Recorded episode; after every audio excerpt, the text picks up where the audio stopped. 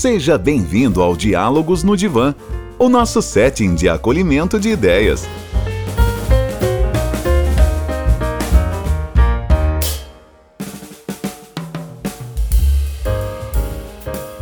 Olá, seres pensantes! Tudo bem com vocês? Eu sou o Guilherme Lopes, psicólogo, psicanalista e seu host no Diálogos no Divã. Antes de apresentar o nosso convidado de hoje, eu gostaria de informar que este programa é uma produção do Freud Não é Tcheco, que você pode acompanhar pelas redes sociais da Inset Psicanálise no YouTube e Instagram, em inset.psicanálise. E vamos para a apresentação do nosso convidado.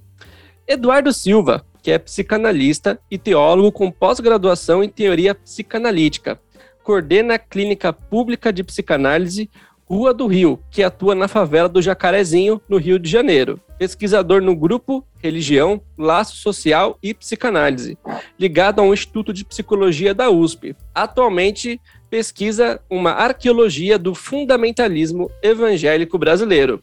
E hoje nós vamos falar sobre o trabalho do Eduardo, que é a Clínica Pública de Psicanálise na favela do Jacarezinho. Tudo bem com você, Eduardo? Tudo bem, e você? Como é que estão as coisas? Muita agitação aí, muito podcast para gravar. Como é que tá aí? Tem bastante trabalho sendo feito, viu, Eduardo? É realmente muitos episódios, muita gente interessante. Eduardo que está estreando aí o programa com a gente, né? Ele tá lá, estará na, nos primeiros quatro episódios de estreia. Esse que será um programa semanal, sempre com um convidado diferente, de uma perspectiva da psicanálise diferente.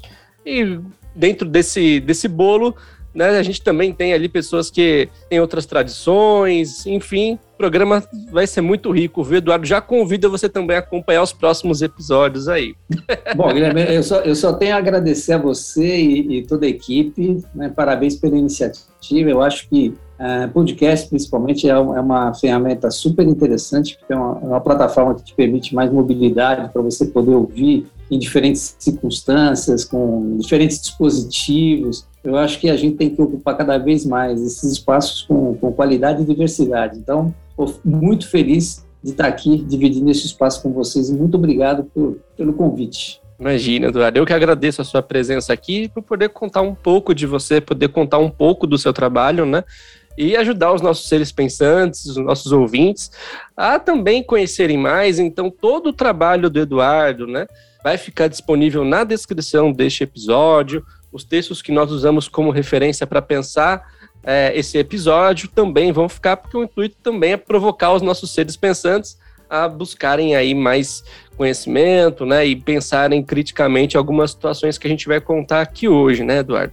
E, Sim. bom, é, acho que para a gente começar o nosso bate-papo, né, eu queria que você contasse para nós como é que foi a sua trajetória em psicanálise, como é que uhum. foi este encontro entre Eduardo Silva e a psicanálise? Bom, eu, eu acho que, como toda a história de analista, começa com a sua análise pessoal. Né? É, é, um, é uma busca é, que se inicia num determinado momento de um impasse, né, de uma indeterminação em relação a, ao momento profissional, inclusive, que eu estava vivendo, mas eu diria mais profissional é, seria o aspecto existencial daquele momento. E eu acabei é, fazendo a opção de iniciar um processo de análise né, com o meu primeiro analista. E essa experiência inicial, né, ela foi me despertando o interesse pela própria psicanálise. Ou seja, eu percebendo aquilo que eu estava vivendo né, na, na, na, minha própria análise, como eu estava me percebendo, como eu estava me reconhecendo, me reconhecendo na, nas relações, me despertou o interesse pelo estudo da, da psicanálise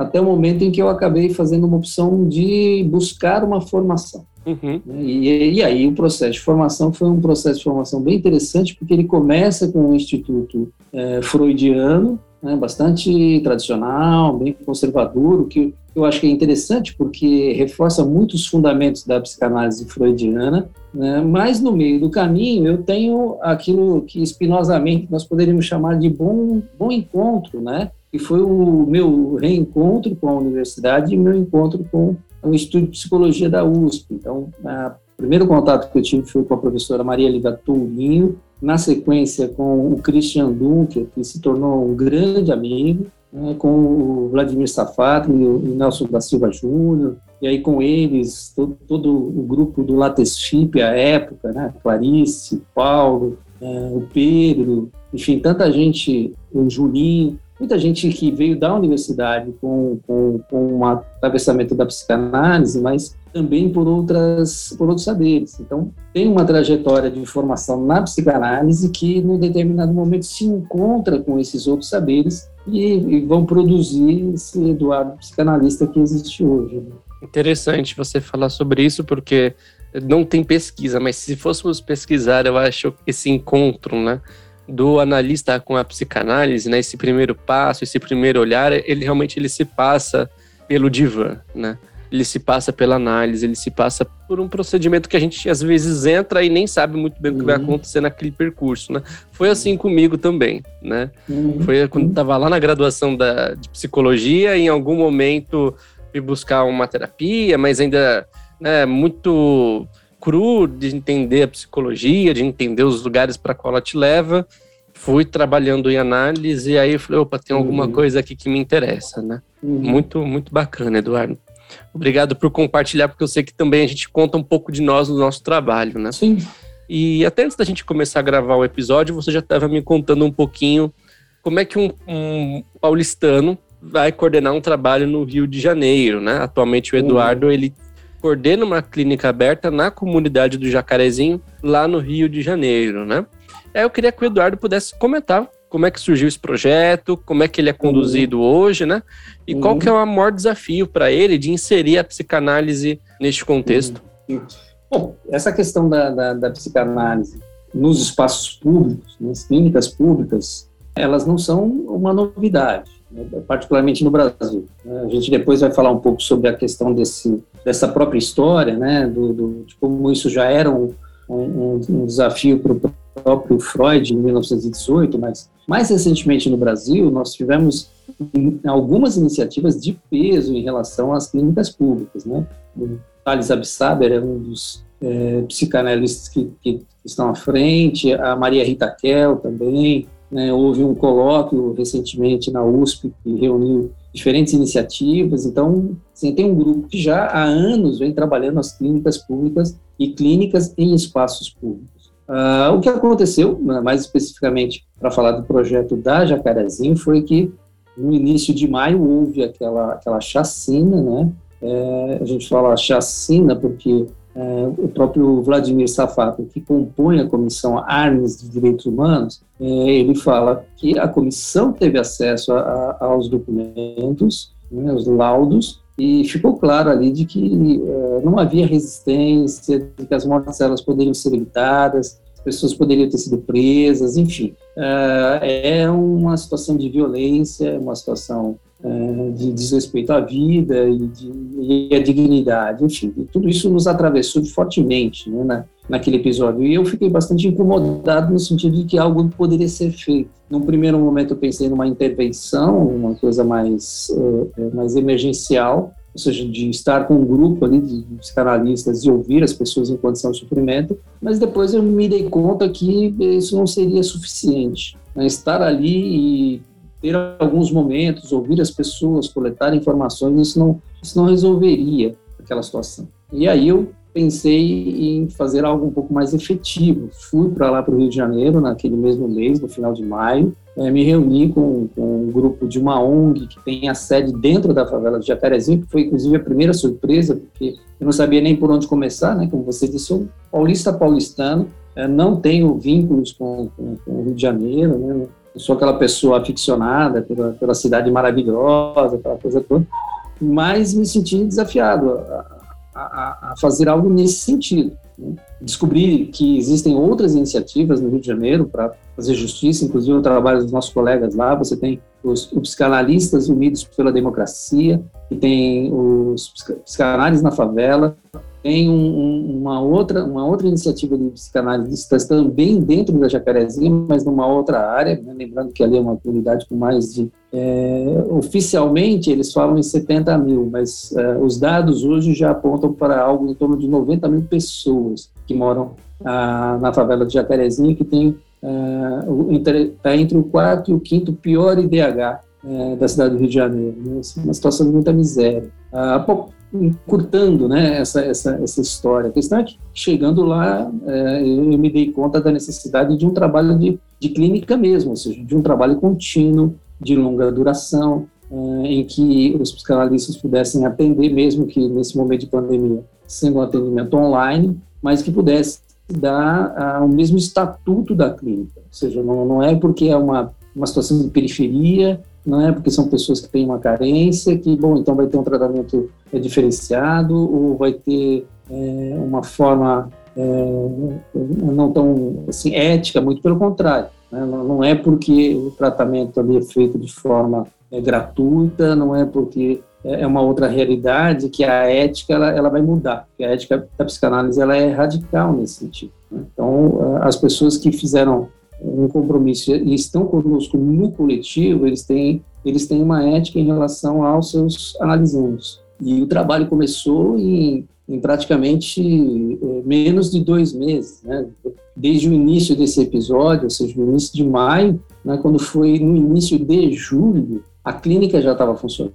Né? Então, nós temos pessoas sendo atendidas é, online. Às vezes, elas, elas vão até a sede, porque elas não têm privacidade ou não têm é, conexão de internet suficientemente boa né, para serem atendidas nas suas casas. Então, elas se dirigem à sede dessa onde tem um espaço reservado, isolado, onde ela pode ser atendida.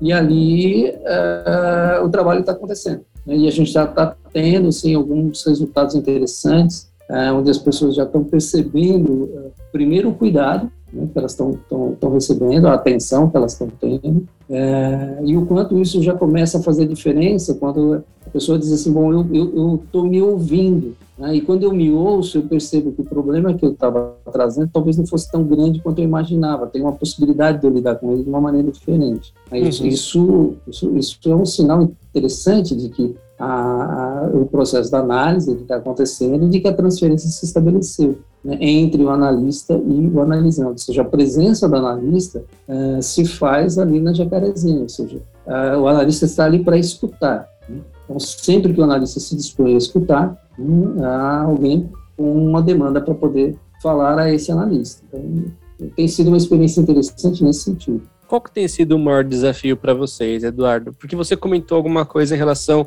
a modalidade de atendimento online, as pessoas que não têm privacidade. Eu, eu, penso que a estrutura do próprio lugar não favorece, né? E a gente uhum. pensa, é, são casas pequenas coladas nas outras, a privacidade, como é que fica uhum. ali para ter análise, né? Desses, uhum. quais você acha que foi o maior desafio para poder inserir esse trabalho lá? É, eu creio que esse ponto mesmo nós estamos tocando dois pontos: conectividade e privacidade. Esses são os dois pontos mais, mais sensíveis, né? Uh, agora, é muito interessante é, a experiência que a gente teve logo de saída ali, o contato com, com, com, o pessoal. Eu faço questão de estar sempre lá, pelo menos uma vez por mês, né, dentro da comunidade. acho que isso é fundamental para estabelecer um vínculo com, com o grupo. Né? Ah, e a minha preocupação inicial, quando eu cheguei, era, era de encontrar um ambiente, é, sofriam por conta da violência policial, sofriam por conta do tráfico, enfim. É, e a, qual foi a surpresa? Né? De que, na verdade, essa não era a questão central. Né? Quando eu perguntei numa roda de conversa sobre bom, qual é o sofrimento que vocês poderiam nomear aqui como algo que, que, que atravessa a vivência da comunidade, é, a pessoa virou e falou, bom, é, não é nem a violência policial, não é nem a violência do tráfico, é a invisibilidade perante o Estado e a sociedade. Ou seja, eles não nos consideram como seres humanos dignos, eles, eles não nos consideram como cidadãos. A gente não tem importância. Né? Ou seja, o que a gente está vendo aqui? Demanda de reconhecimento. Né? Que é o que atravessa a própria pandemia e o próprio massacre que não acontece Sim. apenas no Rio, no Brasil todo, Sim. desde que o Brasil é Brasil, com patrocínio uhum. do Estado, né?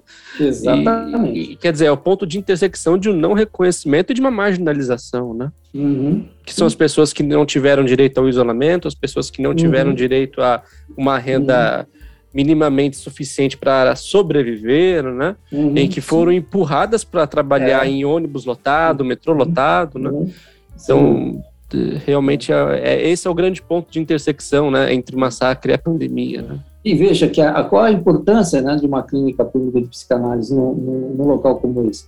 Que, aliás, eu acho que a grande tendência sobre o que a gente deve hoje trabalhar incentivando é que é, o CAPS local foi fechado. Então, não há atendimento psicossocial disponível. A pessoa tem que recorrer a alguma, se houver algum surto, alguma situação grave, ela vai numa unidade de saúde da família e vai ter talvez um psicólogo de plantão. E como eu ouvi lá, que a pessoa foi levada e falou: oh, daqui a três meses você volta. Mas, bom, você que, que é um profissional da área de saúde mental, você sabe que não funciona.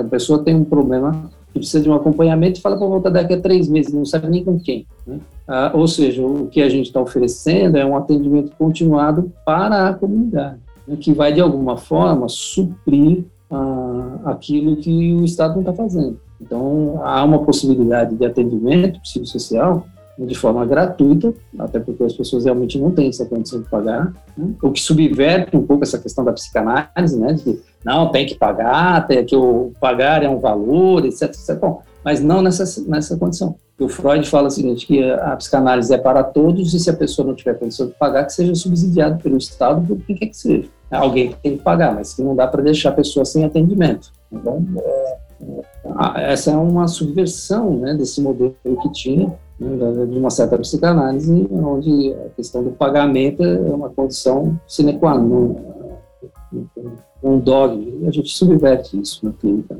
E, e, o quanto a gente precisa, né, Eduardo? Você citou essa, essa colocação do Freud, né? E a gente também vai entrar um pouco mais nessa raiz da clínica beta, né? Na própria concepção da psicanálise, né? Uh, veja, o Freud ele contava minimamente com algum tipo de estado, né? Aqui no Brasil a gente tem teto de gastos, a gente tem uh, aparelhos sendo descontinuados, como você citou, o CAPS ali da região. Uhum. Uh, então, quer dizer, eu fico pensando o quanto, é, se a gente for esperar do Estado, como ele é organizado hoje, né, em 2021, e como ele vem sendo tratado aí na última década, muitos cortes educação, saúde, pesquisa, né? O quanto o que está na nossa mão, né? A nossa responsabilidade de talvez ter que atuar subversivamente até mesmo, uhum. né? Não vai ter um estado, um estado para é, nos ajudar, né? O quanto também está uhum. muito na nossa mão isso hoje, né? Eu, eu creio que isso é fundamental, né? no sentido de, de atender a demandas que, que, que existem. É, eu acho que é possível, né? Se a gente for pensar o que o livro da, da, Elizabeth Anantô vai, vai trazer como uma informação importante né, é que algo em torno de 20% do tempo dos analistas da época do Freud, nesse período de 1922 em diante, era dedicado à clínica pública. Ou seja, é, significaria dizer o seguinte, que, bom, em uma semana de cinco dias, você vai trabalhar de segunda a sexta, um dia da semana é só para a clínica pública. Então, essa, é, essa era a realidade que eles tinham na época. E todos os psicanalistas, né, ou se não todos, pelo menos a grande maioria que estavam com Freud no início da psicanálise, eles se envolviam com as clínicas. Né? Ou seja, não é aquela questão de, ah, não, clínica então, é, isso aí é coisa do estagiário, é de quem está começando. Não, todo mundo se envolvia. Né? Era um envolvimento coletivo, né, da, da, dessa, da, dessa coletividade de psicanalistas né, da época. Então, eu acho que isso é muito interessante. Né? Ou seja, você não tem essa hierarquização. Né? Você vai ter é, profissionais que têm é, anos de experiência e pessoas que estão começando e, e todas elas é, conversando a respeito dos seus casos e, e, trocando experiências e falando umas com as outras e, enfim, a dinâmica é completamente diferente. É muito interessante como a experiência da clínica, ela também ela é, é muito horizontal nesse ponto. E eu queria te fazer uma pergunta muito a respeito desse texto, né? Porque quando você pega ele para ler, os primeiros três capítulos principalmente, é, ela vai contando, né, como, a, como esses psicanalistas vão se articulando da primeira e segunda geração, né? Uhum. E como eles vão influenciando, né? É, é, isso que você colocou como coletividade, como é que eles vão ali uh, levando a psicanálise para além da clínica clássica, né? Então, a influência deles na educação da época, né? Como uhum. é que uhum. a gente dá assistência à educação, como é que a gente pode pensar a educação, né? Uh, acho que talvez o maior nome desse, desse movimento é Ana Freud, né? Filha do Sigmund Freud. Uh, influenciando também na política, né, influenciando na assistência social, do que era a chamada Viena Vermelha, né? Uhum, e aí eu queria que você comentasse um pouco, né, como é que a gente consegue, né, também poder influenciar outros outras áreas de conhecimento, né? Em termos de uhum. aqui existe uma clínica aberta, aqui existe um trabalho que pode ser feito na instituição, né? O que você uhum. acha disso, Eduardo? Sim. Bom, eu acho que é interessante a gente perceber que a, a, a visão do Freud no sentido da, da, clínica, primeiro é que ela, ela subverte um outro aspecto, né? que é o fato de que nós estamos acostumados a estar no nosso consultório e aguardarmos que algum uh, interessado nos procure. A clínica ela faz um movimento inverso, ela, ela, ela se coloca no espaço público e o psicanalista se disponibiliza. Então, tem, tem um aspecto aí que, que já é um movimento é, diferente. Segundo aspecto, ainda dentro dessa mesma, dessa mesma subversão, é, o Freud ele vai falar a respeito de pessoas que, de certa forma, estão excluídas da sociedade ou em situação de vulnerabilidade. Ele vai falar sobre, sobre menor infrator, ele vai falar sobre pessoas abandonadas, em situação de rua, né? ele vai falar sobre eh, pessoas desamparadas, e que são essas pessoas que devem ser, de alguma forma, acolhidas pelas clínicas públicas. Então, muda completamente o perfil daquele que é atendido pela clínica, já tem uma mudança. Se a gente fosse então, contextualizar isso, trazendo para os dias de hoje, é, é você é, disponibilizar escuta, por exemplo, das pessoas que estão em situação de rua, como existe aqui em São Paulo. Pessoas que saem e vão escutar pessoas em situação de rua. Você está ali e deixa a pessoa falar.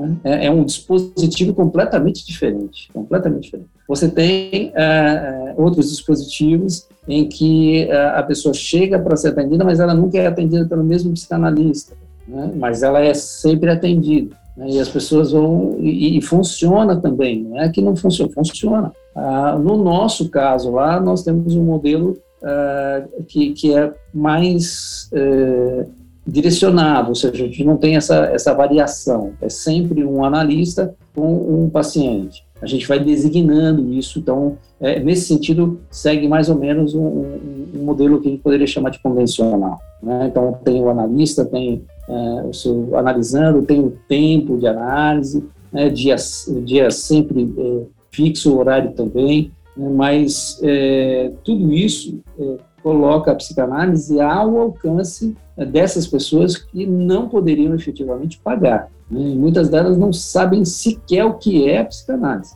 Né? Elas estão sabendo que tem um grupo de pessoas que, que são profissionais, né? que, que são, no nosso grupo, inclusive, nós temos psicólogos e psicanalistas, né? não, só, só, não são só psicanalistas. É, o coletivo ele, ele foi se juntando com, né? agregando pessoas de, também são da, da, só da área da psicologia, com outras orientações que não é, freudo-lacanianas, por exemplo, é, e o trabalho está dando certo. Né? Os, os, os, atendimentos estão acontecendo, né? então é, é, é, aquele modelo proposto por Freud lá atrás, né, de que a clínica seria para todos, né? e aí a gente pode pensar, bom, mas nem todo mundo se entra em análise, bom, isso aí é uma outra questão, isso aí não depende de classe social, né? isso aí depende de é, de questões subjetivas, né, o intersubjetivo. Mas, assim, para aquele que se dispõe, né, para aquele que deseja, a psicanálise está ali acessível a eles. E essa é a nossa proposta. Uh, e a gente não está atendendo, inclusive, só o pessoal da Jacarezinho. Tem um outro instituto, que é o IRUA, que atende mulheres em situações de violência, né, que está conosco desde o início da fundação da, da clínica e que também é, encaminha mulheres vítimas de violência para terem a assistência psicológica. Então, elas são acolhidas também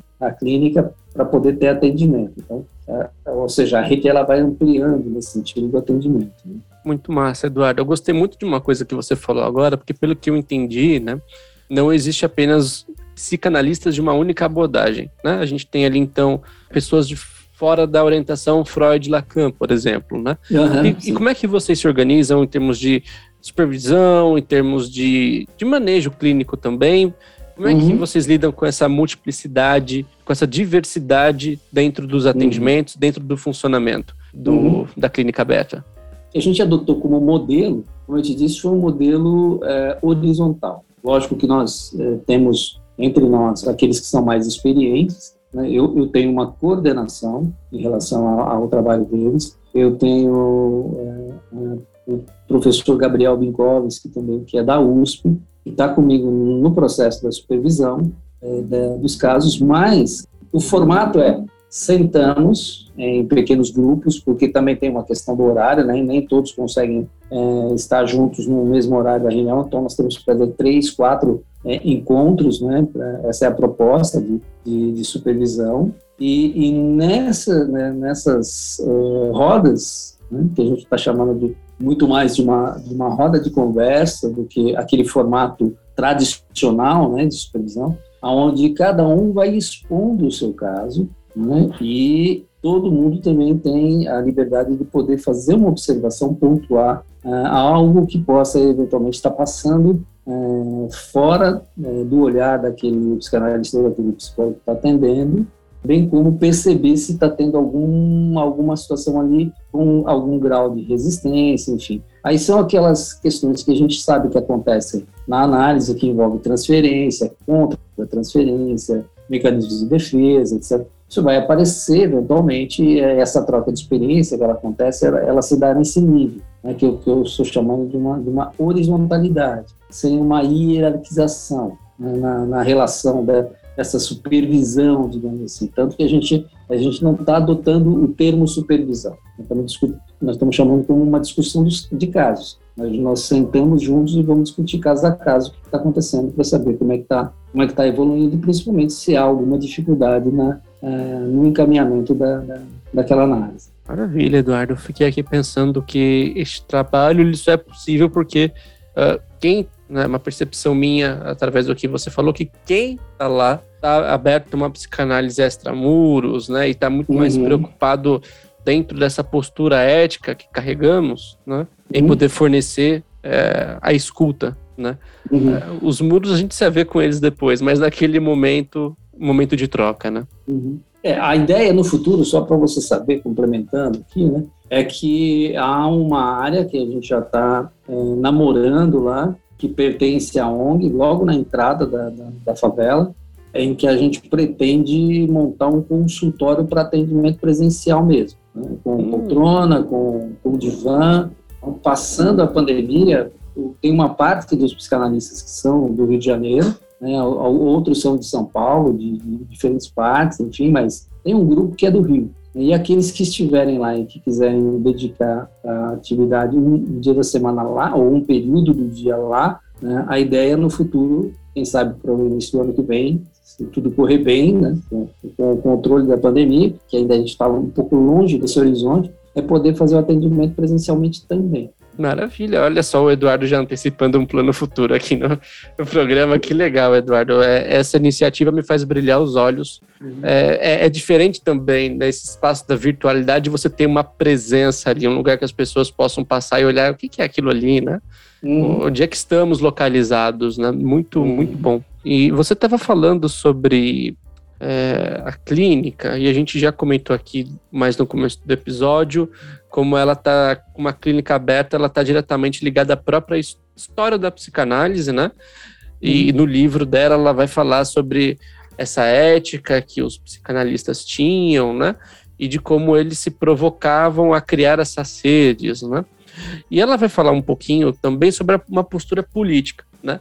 E ela uhum. tem momentos até que ela vai elencar quem são os sociais-democratas, quem são Sim. os socialistas, uhum. ou uhum. Freud um social-democrata, o Reich já um comunista, né? Como a gente uhum, tinha ali uma grande abrangência de posicionamento político e ético desses psicanalistas, né?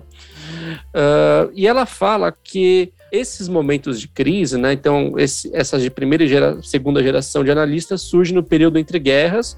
Não precisa uhum. nem dizer o quanto quanto politicamente a Europa era conturbada naquele momento, né? Sim. E pelo que ela traz, em dado momento, a Europa acaba a Primeira Guerra, tem aquele movimento de vamos juntar os cacos do que aconteceu, surge ali um movimento mais pró-democrático, o um movimento que o Freud se insere, onde ele vai realmente destacar esse trabalho e mostrar a relevância de uma clínica aberta para que a psicanálise também pudesse andar com aquele movimento político que estava acontecendo em Viena, né?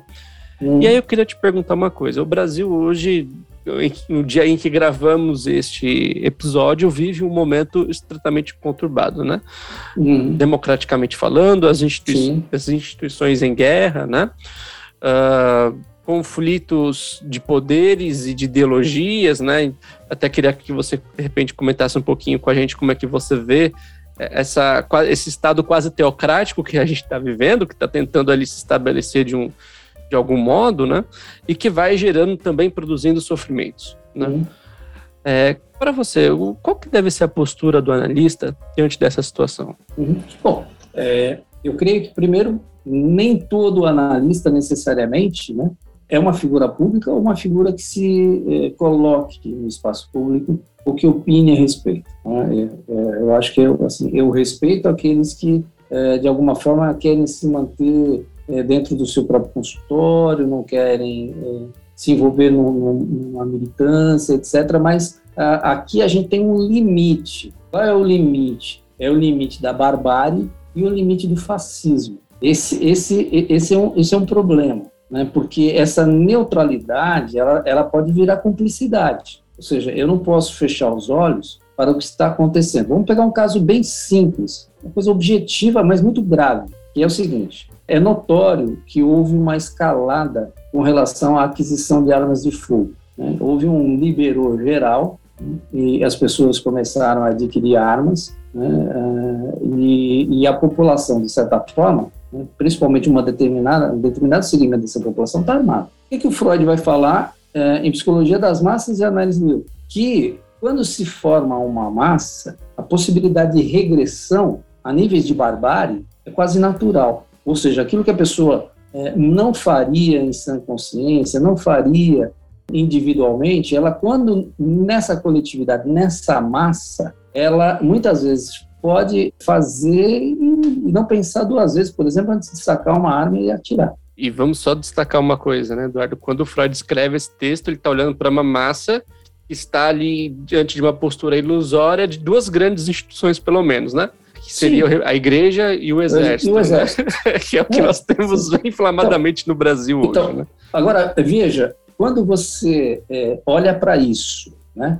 Quando você olha para um, um, comandante de policiamento militar do interior que afronta instituições democráticas, né? e é um aparato policial, por, portanto, é, é, se que se autoriza, né, porque ele não está autorizado de forma irrestrita, mas ele se autoriza ao uso da violência, como a gente percebe, né, que é o caso daquilo que acontece com violência policial, é, ou seja, é, é ele está incitando contra a, a, a, um Estado democrático de direito, contra as instituições democráticas. Só que esse, esse é um elemento, é um elemento do Estado e é um elemento armado né, com alta, alto poder de letalidade. E aí você vai ficar o quê? Você vai falar, não, não vou, não vou falar sobre isso, não. Eu, bom, eu não sei outros, mas eu vou falar sobre isso. Eu vou alertar com relação aos riscos que nós corremos em relação a isso. Né, e de que a psicanálise, ela, ela, ela tem, na perspectiva, inclusive, desde o Freud, né, uma opção pelo eros e não pelo thanatos. Né? Ou seja, é pela vida e não pela morte. Né? Ou no, naquilo que seria atualizando aqui a, a, nas palavras do Achille Mbembe, a necropolítica. Né? aqueles que são os matáveis, né? que a gente está vivendo na nossa sociedade. A psicanálise ela não vai absolutamente concordar com isso, ela vai denunciar. Né? Quando você fala, por exemplo, da, da, da, do apelo do Freud aos analistas, aos psicanalistas da época, diz o seguinte: o psicanalista deveria propor políticas públicas, mas assim, políticas públicas na área de educação, na área da saúde, ou seja, não simplesmente no, no escopo daquilo que seria uma saúde mental, mas na educação, que foi o que o Reich levou a cabo. Né? Ele, ele, foi, ele fez, a, no bom sentido, uma passagem ao, ao ato. Né? Uhum. Ele pegou isso e converteu isso nas suas escolas, no Sexpol. Né? Então, é, é, essa experiência era, era a experiência da época, efervescente. Né? Então, havia essa possibilidade, você citou a questão da Viena Vermelha, assim, que era uma social-democracia à época, e que tinha essa abertura, que foi o quê? Que foi exatamente retirada essa possibilidade a partir da ascensão do nazismo. E aí, a, a, aquilo que aconteceu, a história já, já nos conta. Isso foi um desastre. Né? Foi, foi totalmente na contramão. Imagina que a gente tinha, à época, 12 clínicas públicas de psicanálise funcionando. E Berlim atendia 100 pacientes por dia só a cidade de Berlim. Quer dizer, a, a, possibilidade do atendimento dessas clínicas públicas e, da, e daquilo que seria uma intervenção né, clínico e política era enorme. É, e é isso que a gente está tentando resgatar com os diversos movimentos Brasil, aliás, não só no Brasil, né? Porque agora recentemente, no final do mês é, passado, houve um encontro no, no, no, Freud Museum em Londres, um encontro virtual, que a proposta era psicanálise para o povo. Esse era o tema do encontro. Então, é, essa é uma tendência hoje mundial, né? para que a psicanálise seja de alguma forma socializada, né? Assim, se torne acessível a todos. Esse é, esse é o grande apelo do momento para nós psicanalistas, fazermos parte do movimento que possam levar a psicanálise. Isso não quer dizer que eu vou deixar de ter a minha clínica, que eu vou deixar de ganhar meu dinheiro, meu não. Só significa que é possível você se dedicar né, e, e, implementar um trabalho como esse, que nós fizemos na, na Jacarezinho e em outras partes do Brasil. Né? Em qualquer lugar é possível se fazer isso. O que precisa ter é boa vontade. Excelente, Eduardo. Você falou uma coisa aqui para mim, né? Uh, é essencial, né? Então nós temos a nossa clínica, nós temos um trabalho, é uma profissão também. É só uma profissão? Não, é uma postura, é um movimento, né? E como movimento, os psicanalistas hoje, né? Você está trazendo muito essa fala é, que houve lá em Londres, né? E é muito interessante onde ela acontece, né? Muito distante um pouco da nossa realidade aqui no Brasil, de países de terceiro mundo, por exemplo, onde uhum. as questões sociais de pobreza são muito mais eh, alarmantes e graves, né? Uhum. Então, eu fico pensando que a pandemia também fez a gente se mexer um pouco mais. Então, vamos colocar aqui, esse podcast, ele, ele é lançado durante a pandemia, né? O teu projeto no Jacarezinho acontece também durante a pandemia. E se a gente for pesquisar na internet, pesquisar aí movimentos de, de novas modalidades de atendimento e de divulgação em psicanálise, né?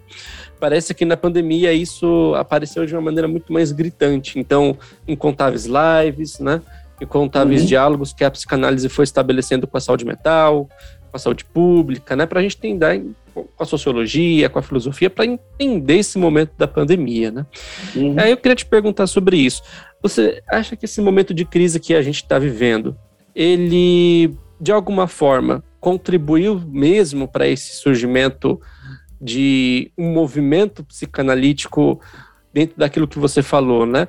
Mas de proposta, de propor ali diálogos, né? Eu tenho essa impressão, queria saber se, se você entende dessa forma também. Eu, eu creio que a momentos de crise, a, a, isso, isso aparece no texto da, da no livro da Aventura, é, que momentos de crise possibilitam a, a presença do analista de uma forma diferenciada. É interessante a gente pensar isso, ou seja, isso também é extramudo. Eu citaria para você um, um, um, estudo feito pela The Lancet, que é um trabalho de, de, divulgação de pesquisa, você sabe que eles uh, são, desde o final do século XIX, né, como um, um, órgão de divulgação de trabalho científico na, na área de saúde coletiva, né, uma instituição inglesa. Né. A The Lancet lança, no final do ano passado, um, um artigo, depois eu posso até disponibilizar o link para você, sobre Opa, a, assim. é, a, necessidade do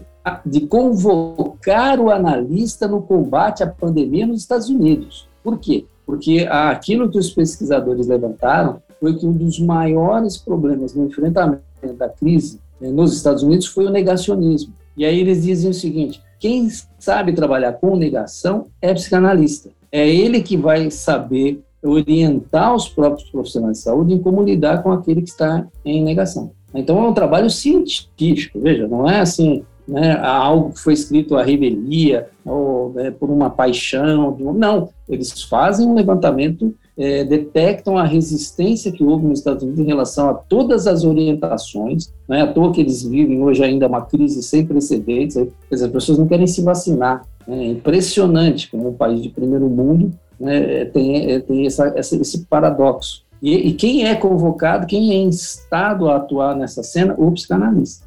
No Brasil não é diferente. No Brasil, é, não é à toa que nós temos aqui psicanalistas pela democracia, os unidos pela democracia. Você tem diversos é, movimentos feitos Brasil afora no sentido de se colocar contra, contra a barbárie, contra o, o fascismo. É, é interessante é, lembrar é, que não é um fascismo histórico, né? A pessoa fala, não, mas a coisa, é, a Itália, a Alemanha, não, o fascismo que nos habita a todos. É como diria o Foucault na introdução do antiético na versão para o inglês, né? foi publicado nos Estados Unidos. Esse texto é muito interessante. O Foucault vai falar o seguinte, olha, o fascismo que tem que ser combatido é o, é o, é o de cada um de nós. Aquele fascistinha que tem dentro de cada um de nós precisa ser combatido, né? porque ele tende a se manifestar. E isso, não, isso independe de ideologia, direita e esquerda. Então, isso é como se fosse algo imanente.